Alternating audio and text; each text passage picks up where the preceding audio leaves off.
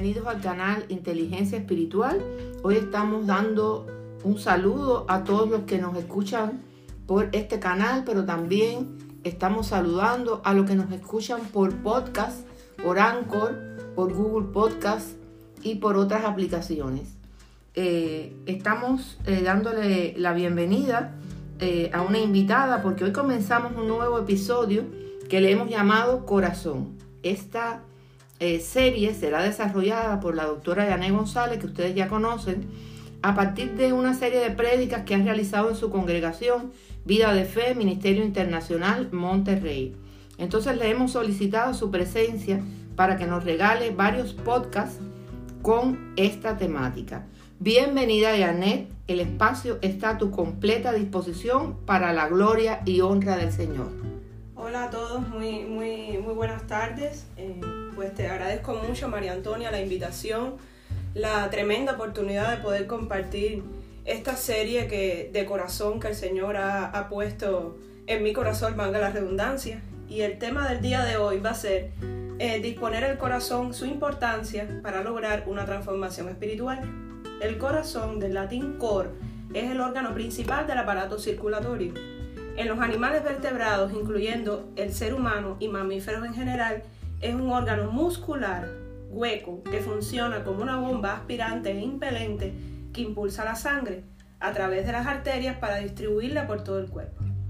El corazón humano tiene el tamaño de un puño, pesa aproximadamente entre 200 y 300 gramos en mujeres y entre 300 y 350 gramos en el hombre, lo que equivale al 0.40% del peso corporal.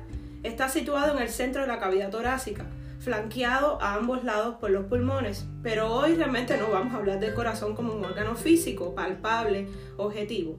Hoy hablaremos de un corazón intangible, del corazón que se habla en la palabra de Dios. La palabra corazón es una de las palabras usadas más frecuentemente en la Biblia.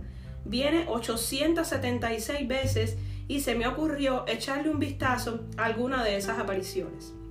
Durante miles de años el pueblo judío, judío perdón, ha orado el Shema o, pronunciado Shemach una oración diaria de devoción a Dios y esta es Deuteronomio 6 del 4 al 5. Escucha Israel, el Señor nuestro Dios es el único Señor. Ama al Señor tu Dios con todo tu corazón y con toda tu alma y con todas tus fuerzas. Incluso Jesús cita de ello en Mateo 22, 37 al 39, cuando se le pide que numere el mayor mandamiento de la ley de Moisés. Una palabra importante en esta oración es lev, que significa corazón. Ama al Señor tu Dios con todo tu corazón, con todo tu ser y con toda tu mente. Le respondió Jesús, este es el primero y el más importante de los mandamientos. El segundo se parece a este, ama a tu prójimo como a ti mismo. Los hebreos tenían una vista elevada del corazón. Diferentes culturas a lo largo de la historia han pensado diferente sobre cómo funciona el cuerpo humano.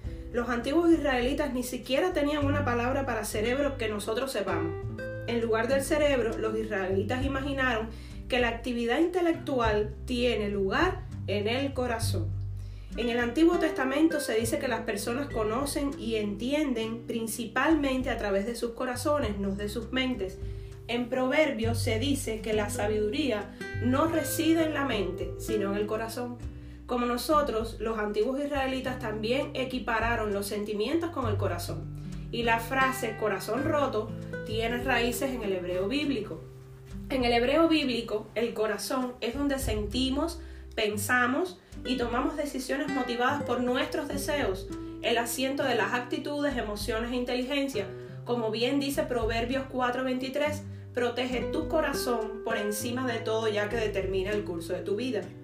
Mateo 15:19 nos dice, porque del corazón salen los malos pensamientos, los homicidios, los adulterios, las fornicaciones, los hurtos, los falsos testimonios y las blasfemias. Al corazón se le atribuyen bíblicamente una serie de propiedades objetivos. Ser engañoso, eso lo podemos encontrar en Jeremías 17 del 9 al 10. Nada hay tan engañoso como el corazón. No tiene remedio. ¿Quién puede comprenderlo? Yo, el Señor, sondeo el corazón y examino los pensamientos para darle a cada uno según sus acciones y según el fruto de sus obras. Mana de vida, Proverbios 4:23, porque sobre todas las cosas Cuida tu corazón porque de él mana la vida. Reflejo de la persona misma, esto lo podemos encontrar en Proverbios 27, 19. En el agua se refleja el rostro y en el corazón se refleja la persona. Ofrecer belleza espiritual, esto lo vemos en Primera de Pedro 3, 3 al 4. Que la belleza de ustedes no sea la eterna, que consiste en adornos tales como eh, peinados ostentosos, joyas de oro y vestidos lujosos, que su belleza sea más bien la incorruptible, la que procede de lo íntimo del corazón y consiste en un espíritu suave y apacible. Esta sí que tiene mucho valor delante de Dios. También tenemos un corazón dador. Esto lo vemos reflejado en 2 Corintios 9:7. Cada uno debe dar según lo que haya decidido en su corazón, no de mala gana, ni por obligación, porque Dios ama al que da con alegría. También tenemos un corazón alegre, eso lo podemos ver en Proverbios 17:22. Gran remedio es el corazón alegre, pero el ánimo decaído seca los huesos. Un guardador de tesoros, lo vemos en Mateo 6:21, porque donde está tu tesoro, ahí también estará tu corazón. Un cofre de mandamiento o caja fuerte, Proverbios 3, 1, 2. Hijo mío, no te olvides de mis enseñanzas, más bien guarda en tu corazón mis mandamientos, porque prolongarán tu vida muchos años y te traerá prosperidad. Corazón sabio, esto lo encontramos en Proverbios 18. El de sabio corazón acata las órdenes, pero el necio y rezongón va camino al desastre. Un corazón buscador o explorador, esto lo vemos en Salmo 119, 10. Yo te busco con todo el corazón, no dejes que me desvíe de tus mandamientos. Corazón sabio, Salmo 90, 12. Enséñanos a contar bien nuestros días para que nuestro corazón adquiera sabiduría. Un corazón servil, esto lo vemos en Josué 22.5, y esfuércense por cumplir fielmente el mandamiento y la ley que les ordenó Moisés, siervo de, del Señor, amen al Señor su Dios, conduzcase de acuerdo con su voluntad, obedezcan sus mandamientos, manténganse unidos firmemente y él a él y sírvale de todo corazón y con todo su ser. Un corazón íntegro lo vemos en Salmo 119, 7. Te alabaré con integridad de corazón cuando aprenda tus justos juicios. Y un corazón dispuesto, que es el tema que, que, no, que, no, que nos, nos preocupa y nos ocupa en el día de hoy. Y eso lo vamos a ver en Daniel 10:12. Y yo traje pues varias, varias eh, traducciones según las traducciones de la Biblia. Eh, dice Daniel 10:12, la nueva versión internacional. Entonces me dijo, no tengas miedo, Daniel tu petición fue escuchada desde el primer día en que te propusiste ganar entendimiento y humillarte ante tu Dios. En respuesta a ella, yo estoy aquí. La nueva traducción viviente entonces dijo, no tengas miedo, Daniel, desde el primer día que comenzaste a orar para recibir entendimiento y humillarte delante de tu Dios, tu petición fue escuchada en el cielo, he venido en respuesta a tu oración. Y la Reina Valera 1960 pues dice, entonces me dijo, Daniel, no temas, porque desde el primer día que dispusiste tu corazón a entender y humillarte en la presencia de tu Dios, fueron oídas tus palabras y a causa de tus palabras yo he venido. Diste tu corazón a entender, también lo dice en, otra, en otras versiones. Y pues yo, yo quise eh, sacar un poco el contexto de este, de este versículo que nos ocupa y vamos a desglosarlo. En primer lugar tenemos no tengas miedo, tenemos una petición escuchada, te propusiste ganar entendimiento y humillarte, orar para ganar y dispusiste tu corazón a entender y humillarte en la presencia de Dios y la respuesta tan hermosa es yo estoy aquí. Esa fue la respuesta del Señor a esa disposición de corazón en ese momento en que Daniel decidió disponer su corazón, humillarse ante el Señor. Y qué respuesta más hermosa de encontrar que, que esa fue la respuesta del Señor, yo estoy aquí.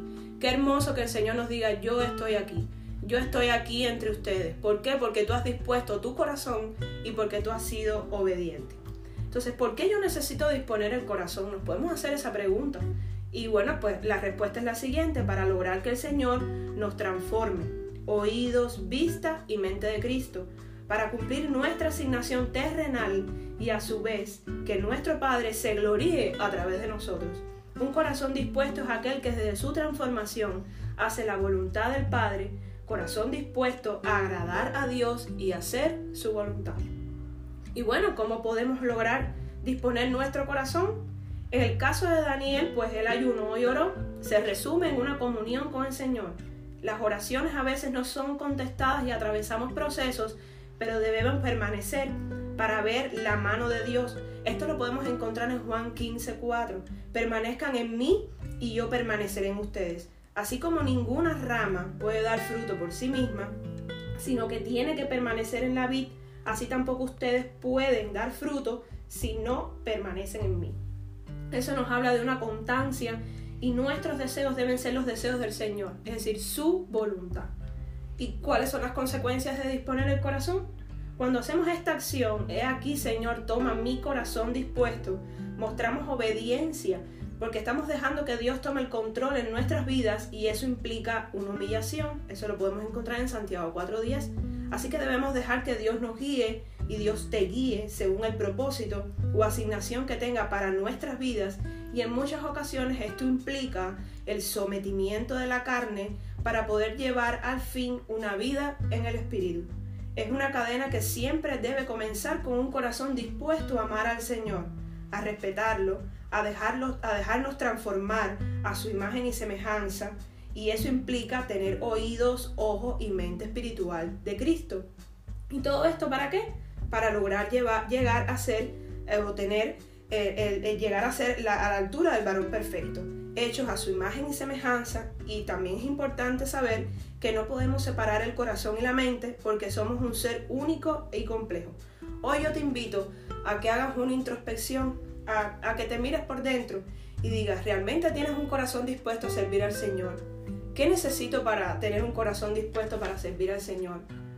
yo quiero servir al Señor, ¿cómo poder hacerlo? ¿Cómo poder hacer, cómo poder tener una comunión en real y efectiva con el Señor para lograr tener un corazón dispuesto y que el Señor nos diga, como le dijo a Daniel ese día, yo estoy aquí, heme aquí, aquí estoy. Entonces hoy yo te invito a que, a que te quedes con estas interrogantes. Estas interrogantes también administraron mucho mi vida y créeme, es lo que me ha llegado, es lo que me ha llamado a, a poder platicar con ustedes y poder compartir esta hermosa palabra. Hoy yo te invito, si tú todavía no conoces al Señor, pues yo te hago la, cordial invitación y la oración dice así, si aún no has recibido al Señor o has perdido el primer amor, es decir, que ya no tienes el fervor y el apasionado compromiso de antes porque apareció la rutina y la costumbre ha sustituido el amor intenso hacia el Señor, por lo que necesitan de la reflexión sobre su vida cristiana para rescatar el deleite de su primer encuentro con Jesús, les invito a que hagan esta oración escritural. Su palabra dice, y al que a mí viene no le rechazo, Juan 6:37, porque todo el que invoca el nombre del Señor será salvo, Romanos 10:13. También dijiste que si confesaras con tu boca que Jesús es el Señor y creyeres en tu corazón que Dios lo levantó de los muertos, serás salvo, porque con el corazón se cree para justicia, pero con la boca se confiesa para salvación. Romanos 10, 9:10. Tras hacer esta oración, podemos asumirnos como hijos de Dios, mas a todos los que les recibieron, a los que creen en su nombre, les dio derecho de ser hijos de Dios. Estos no nacen de la sangre, ni por deseos naturales, ni por voluntad humana, sino que nacen de Dios. Juan 1, 12, 13. Qué hermoso, Yané. Muchísimas gracias por estar aquí con nosotros y seguir acompañándonos en los próximos podcasts.